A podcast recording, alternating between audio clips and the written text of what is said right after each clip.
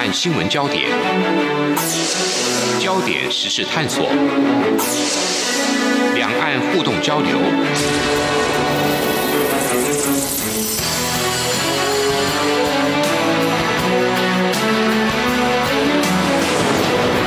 请听黄丽杰制作主持的《两岸 ING》。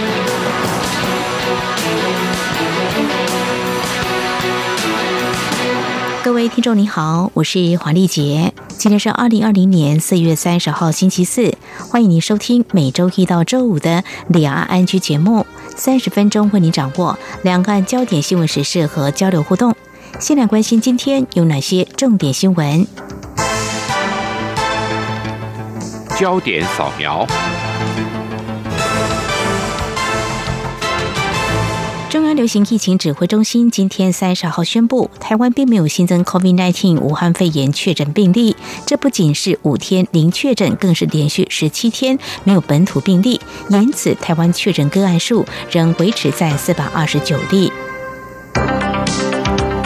中国今天三十号公布二十九号的俗称武汉肺炎二零一九年冠状病毒疾病 COVID-19 疫情本土新增确诊降到零，境外移入新增确诊四例，没有出现症状但带有病毒的无症状感染者则新增三十三例，累计报告确诊病例一共八万两千八百六十二例，香港累计确诊一千零三十七例，澳门累计确诊四十五例。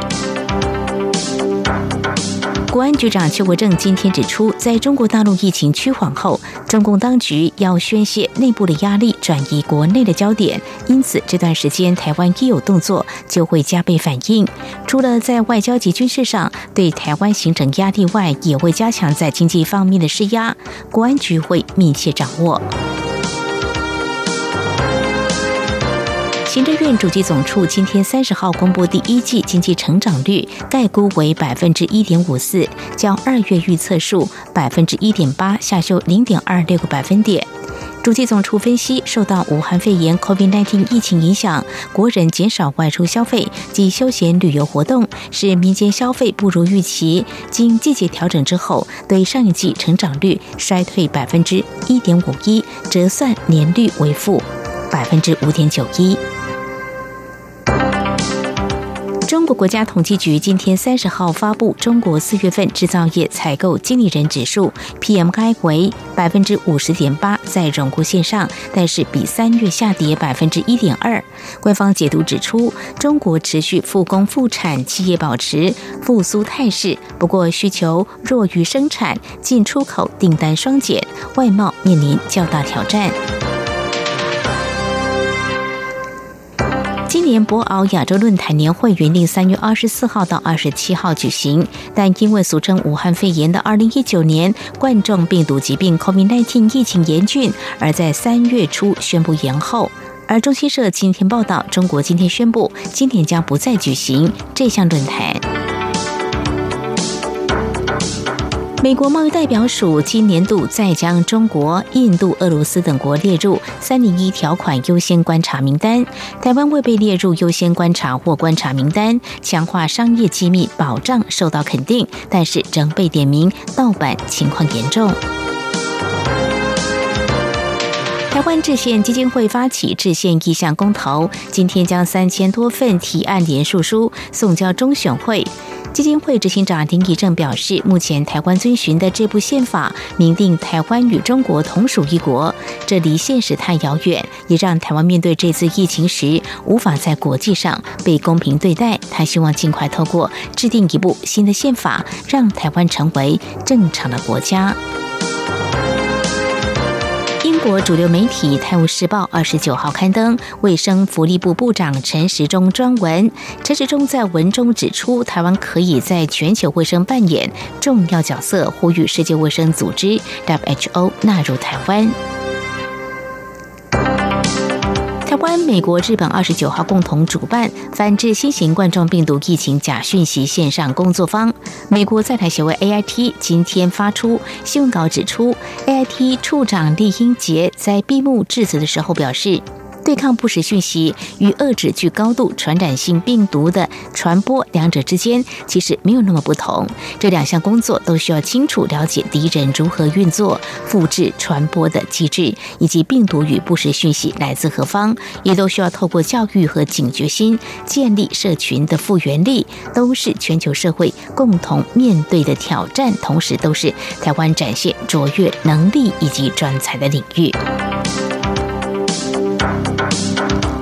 日本驻台代表全玉泰昨天参加中华民国外交部和美国在台协会共同主办打击新型冠状病毒假讯息线上全球合作暨训练架构研讨会。日本台湾交流协会今天公布，全玉泰在会上致辞内容表示，日本继续大力支持台湾以观察员身份参加世界卫生组织 （WHO）。以上就是今天的两岸焦点新闻。稍后焦点探索持续带您关心的是，台湾二十多年来争取加入世界卫生组织 （WHO） 如何寻求突破。今年因为台湾控制 COVID-19 武汉肺炎疫情得当，获得国际社会声援。而在多国力挺声中，能不能够出现进展呢？或者可以借由哪些国际平台管道力推口关呢？我们在稍后访问台北医学大学全球卫生学程主任邱雅文，观察探讨。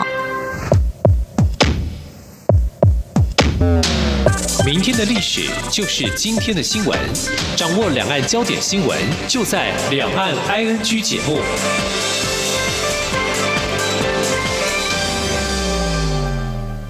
我是加医科医师许淑华。防疫期间，请配合邮差及快递业者的防疫事项。民众需要签收快递或者是挂号时，请先佩戴口罩，尽量以印章去签收，或者是自备签收笔，保持一公尺以上的社交距离，并且减少交谈。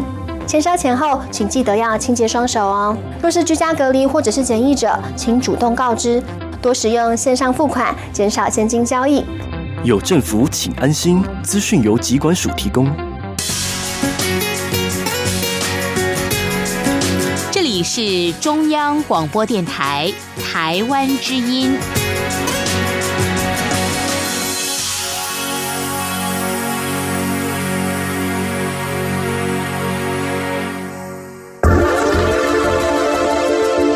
最热门的新闻，最深入的探讨，焦点探索。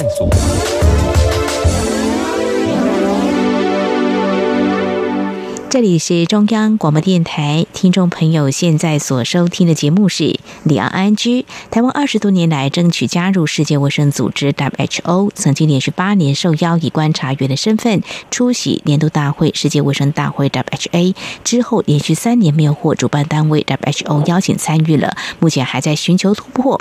今年因为 COVID-19，台湾俗称武汉肺炎疫情爆发，由于台湾控制成效卓著，也获得国际社会的肯定哦。那么也多次呼吁参加相关的技术防疫的会议，那么才得以在参与 WHO 针对疫情讨论的线上会议。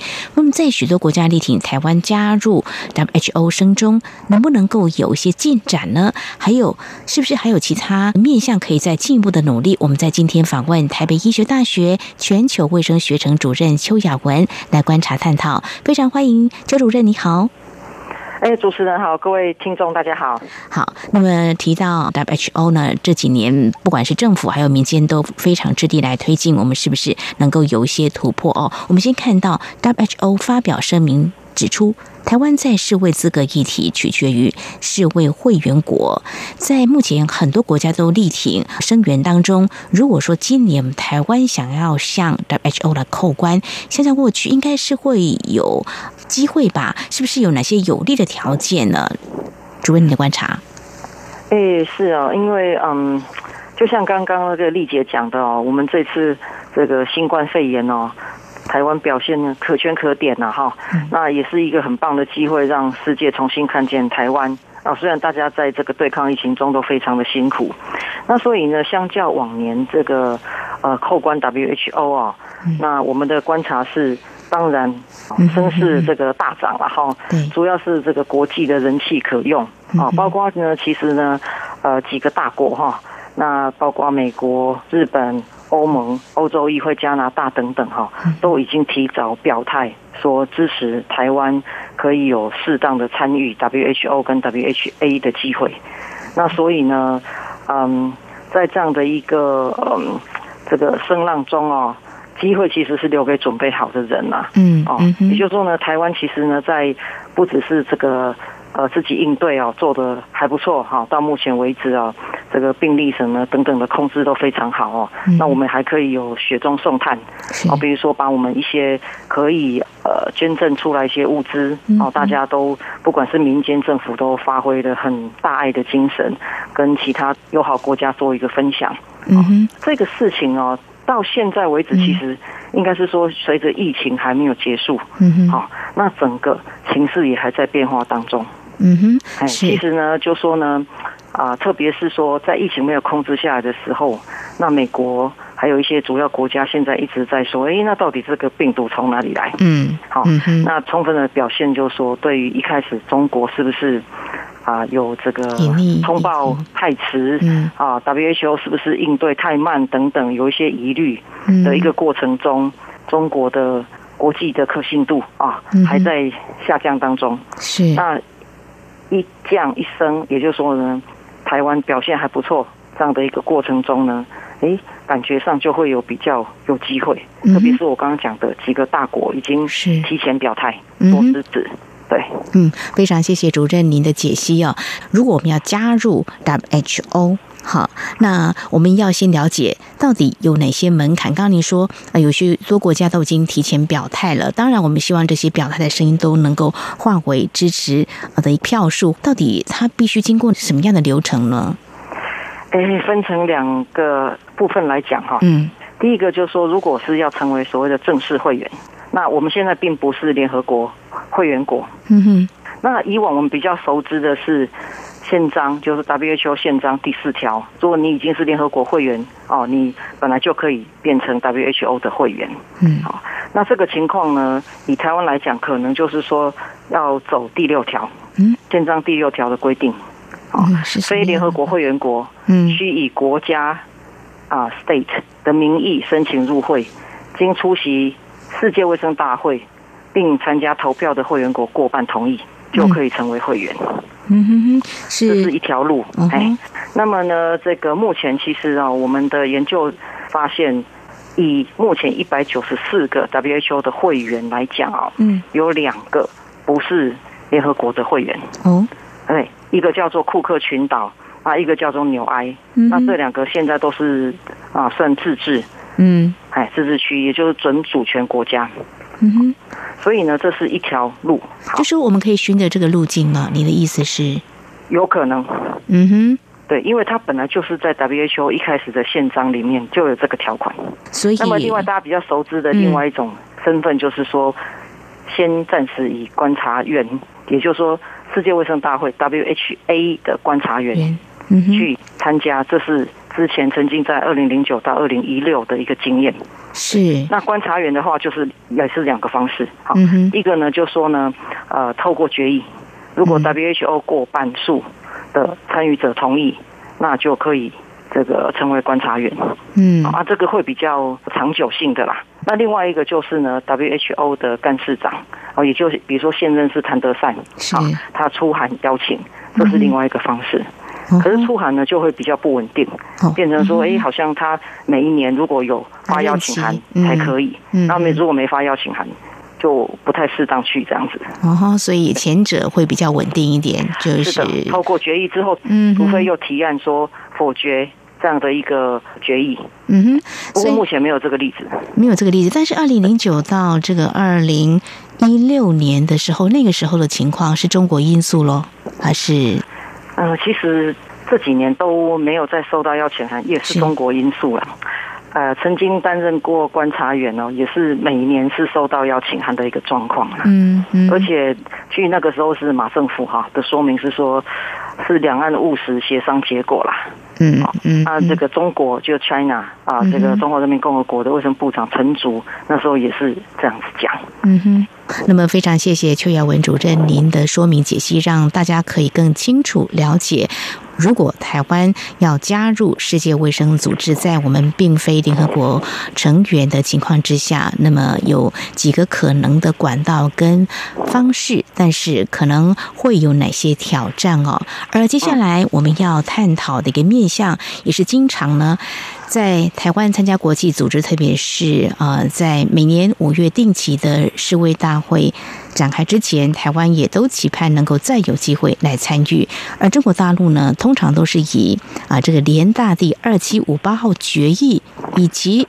WHA 第二五点一号决议声称台湾不能够参加，到底这两项决议内容主要它的意涵是什么？但是呢，我方外交部还有陆委会也多次表示，这是中国大陆曲解错误引用。主任是不是帮我们做一下说明呢？嗯，基本上这两个决议文哦，在讲的是两件事，好，就是大家比较常听到所谓的一个中国的概念，嗯。好，那么呢，回来讲这两个决议文啊，它第一个是说承认中华人民共和国的政府代表是中国在联合国组织的唯一合法代表。嗯，然后第二件事是立即驱逐蒋介石在联合国及其相关组织的代表，也就是说呢，蒋介石政府这个席位哈被中华人民共和国替代。嗯。那么呢，当时呢，这个因素呢，就是说国际开始承认，就是说呢，被这个中华人民共和国说服了哈。他们就说，哎，你美国也是只有一个美国啊，不会两个美国啊；英国也是只有一个英国，不会两个英国啊。嗯，哦，所以 China 啊，中国也应该只有一个。然后他们拥有十亿人口，所以代表权应该是他们的。嗯哼，好。那么呢，反过头来讲呢，就是说呢，其实这两个决议文。啊，都是说恢复中华人民共和国的权利，然后驱逐蒋介石政府的代表。嗯哼，那里面只有处理到，就是说所谓的 China 的代表权。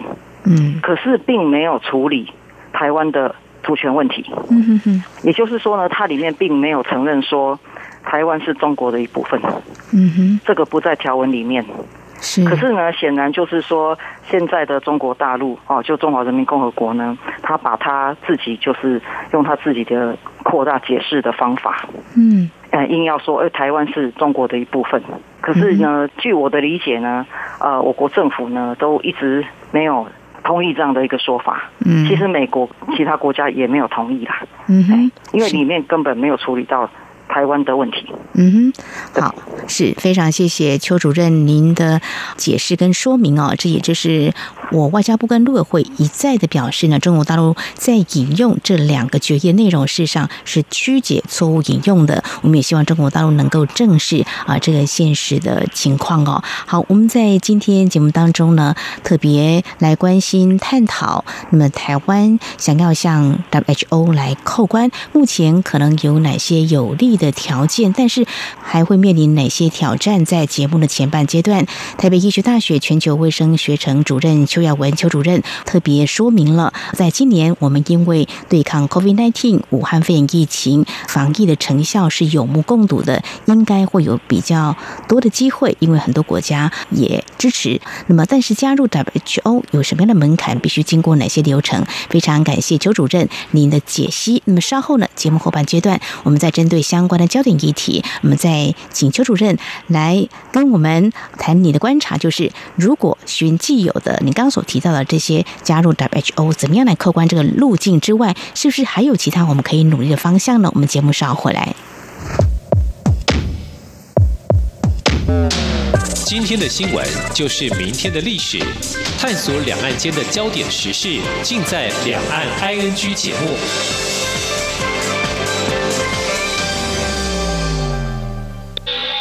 这里是中央广播电台台湾之音。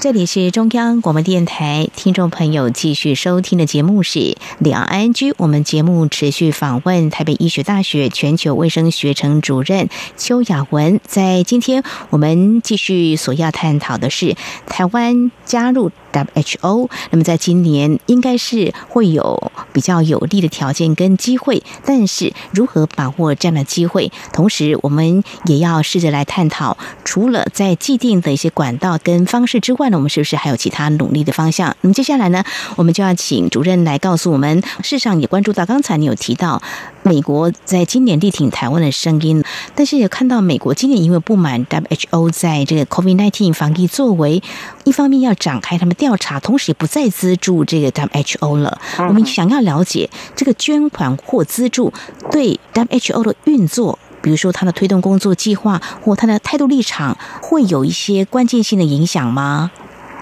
应该是会。那么尤其呢，其实美国哦。在缴会员费上面是全世界缴最多的国家，嗯，大概就占了全部的人缴的这个会员费哈，嗯，他们就占了两成以上，而且他们有很大笔的所谓的自愿性捐款，嗯，就是除了会员费之外的捐款，他们也是最主要的捐助国。曾经当年在二零一八年就高达四亿美元。我常常会跟很多其他的呃朋友讲哦，或听众讲哦，其实 WHO 这个组织哦很特别，它就是在保障所有全人类的健康。嗯，哦，而且呢，这个不应该受到政治、经济、社会、宗教、信仰等等的条件而有所区别。嗯，那么呢，这一次 COVID-19 的这个。WHO 的应对方式啊，就是很可惜的啦，嗯，就是一开始没有听台湾的警告啊，然后呢，比较采取就是只听中华人民共和国那边的一个通报，嗯，那也就是导致了呢，现在啊，一些西方国家都在讲讲说，哎，怎么会我们缴了这么多钱，千金难买早知道。哦，这么严重的疫情，仁川人，怎么没有早一点告诉大家？如果早点告诉大家，早点开始有一些边境管制、防疫措施，今天可能不会这么严重。嗯，那到今天为止，美国那边的死亡人数已经是全球第一，没错。所以呢，他们就采取了这样的一个方式，说好，我暂停，再继续捐助给 WHO 钱。嗯，那希望说他可以保证回来。做他原来该做的事情，嗯也就是说呢，希望 WHO 以全球防疫为优先，而不是什么都先看国际政治，特别是呃某一个国家的立场这样子。嗯，因为他本来被全球啊这个期待中被成立，本来就是应该去守护全人类的健康，嗯，而不是应该一直在执着在。这个大国的政治角力当中，嗯哼哼哼，尤其现在这样，全球的疫情还没有下来，嗯哼，还是应该以全球防疫的这个任务为最优先，嗯哼，是。那么他这样给他停止这个钱哦，嗯，当然一定会影响到他未来的计划。不过这个事情呢也很有趣啊，美国这边是有条件说暂时停止继续给他们给 WHO 捐助，嗯，我们也还在看说这事情。在后续会怎么发展？可是势必 WHO 必须做出一些改变，不管是干事长个人的风格、态度、立场的改变或者是说整个组织的一个改革啊，这个都是必须要做出一定相应的回应。嗯嗯嗯嗯，好，这个是值得我们后续再做进一步的关注的哦。好，那再继续回到就是说，我们刚刚有提到台湾连续八年。曾经以观察员身份受邀出席 WHA，刚才提到了，应该中国因素在大会发挥一定的影响力。那台湾今年是不是可以从这个方向推进？比如说干事长来邀请我们。不过我看到外交部长吴钊燮最近的谈话，又觉得还是有些难度。但是我想呃，请主任谈谈你自己的观察。先回答您刚刚第一个问题了，嗯，就是那八年是。协商结果嘛，哈，是。那以目前小英政府来看，哈，嗯，还有目前两岸的气氛来看，不太像是说会继续朝这个方向去推进啊。哦，就说单靠两岸协商的这个因素，我个人是觉得不太可能会发生啊。哦，或者说不是一个现在的一个政府的一个方向。嗯哼。可是，当然，像我刚刚讲的，呃，如果说依照宪章或者是 WHA 的议事规则，嗯，它本来就有一些既定的管道或者是方式可以去做，嗯，对，那就看现在的 WHO 的干事长跟秘书处是不是愿意这样去做。那当然没有错。其实，嗯，就算是像我刚刚讲的说，依照宪章或规则去做，也都是要 WHA 的出席人员过半投票才有可能。过半的这个票数呢，这个门槛过不过得去？是一个考验，没有错。虽然我们听到国际间有很多有我的声音都在力挺台湾，不过这是一个现实的问题，要过半。好，但是我们还是要努力的哦。好，那么这是一个循着 WHO 宪章的规定，我们可以努力的方向。如果说我们从其他的路径来做一些努力，是否可行呢？哦，比如说有些国际组织，台湾其实也加入不少哦。嗯，我们有哪些机会可以来善用呢？这个部分的话，主任你有什么样的建议？其实呢，台湾一直就是在啊全球卫生或者说国际卫生哈，嗯，上面呢都一直相当活跃啦。那特别这个跟台湾原来既有的呃两个优势有关，嗯，啊，一个就是我们有很强的医疗卫生系统，嗯哼，还有医疗卫生相关的人才，这个都发展了很久了，几十年累积的实力，嗯哼。那另外一个就是我们的资通讯科技，嗯啊。ICT 的技术相当发达，嗯，那么呢，刚好呢，这两个强项来讲，加起来就是也配合上这个区域的主题，还有 WHO 的主轴，就所谓的数位健康啦这些发展啊，所以呢，台湾其实是可以用既有的强项啊，那配合上其他的舞台，好，比如说现在唯一一个我们啊卫生部可以参与的正式的国际间政府组织啦，好，就是 APEC。亚太经济合作，嗯哼，APEC、APEC 啊，这个台湾在一九九一年就已经是正式会员。那么呢，刚好呢，呃，在里面呢有一个 APEC 卫生工作小组，啊，它也是呢相当的活药。嗯哼，希望说呢，这个卫生跟卫生安全做好，可以保障亚太区域的经济合作继续繁荣。嗯那么这个卫生工作小组很特别，它是在二零零三年 SARS 爆发之后，这个亚太经济合作才成立的一个小组。也就是呢，他们从这个新兴传染病发现说，哇，原来这个传染病这个一发作很严重，可以重创整个亚太的经济。嗯哼。那么，所以我也曾经提议了哈，就说呢，台湾应该运用。我们在亚洲中枢的这个优势，我们刚好衔接东北亚跟东南亚，呃，可以在台湾设立，比如说区域传染病研究中心，还有区域重灾物流调度中心，嗯，啊，以这样的一个呃中枢的优势啊，然后呢，协助亚太的这些友好国家啊度过一些重大的危难。那这个所谓的重灾啊。不一定只有对抗传染病或新型传染病，也可以是比如说是天灾啊，因为其实整个亚太区有很多国家也是常常会经历一些呃地震啦、哦台风啦、出纳米啊等等啊，所以呢需要说有一个大家互助啊的一个仓储调度的一个概念。那台湾其实也算适合做这件事，不管是从经济实力、医疗卫生实力来讲。那另外一个就是近年，应该说从二零一六年开始哈，蔡总统一直在很努力在做的新南向政策是，哎，在新南向方面哦，就是说呢，可以加强一些跟我们比较亲近的重点国家哦，比如说印尼、菲律宾、越南、泰国、马来西亚等等哈。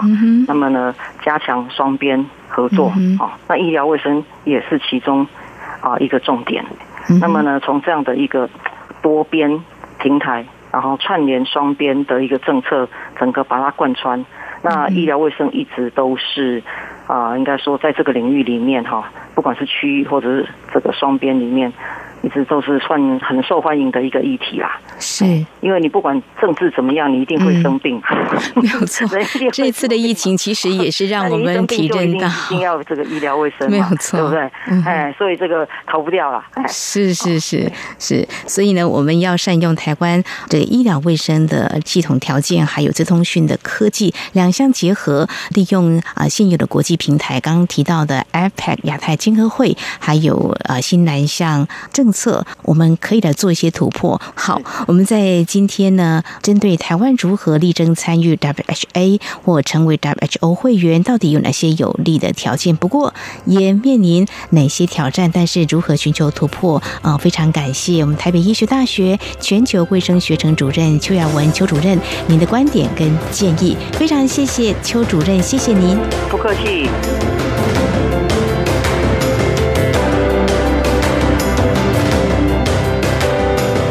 以上呢就是今天节目，非常感谢听众朋友您的收听，华丽姐祝福您，我们下次同一时间同舟再会。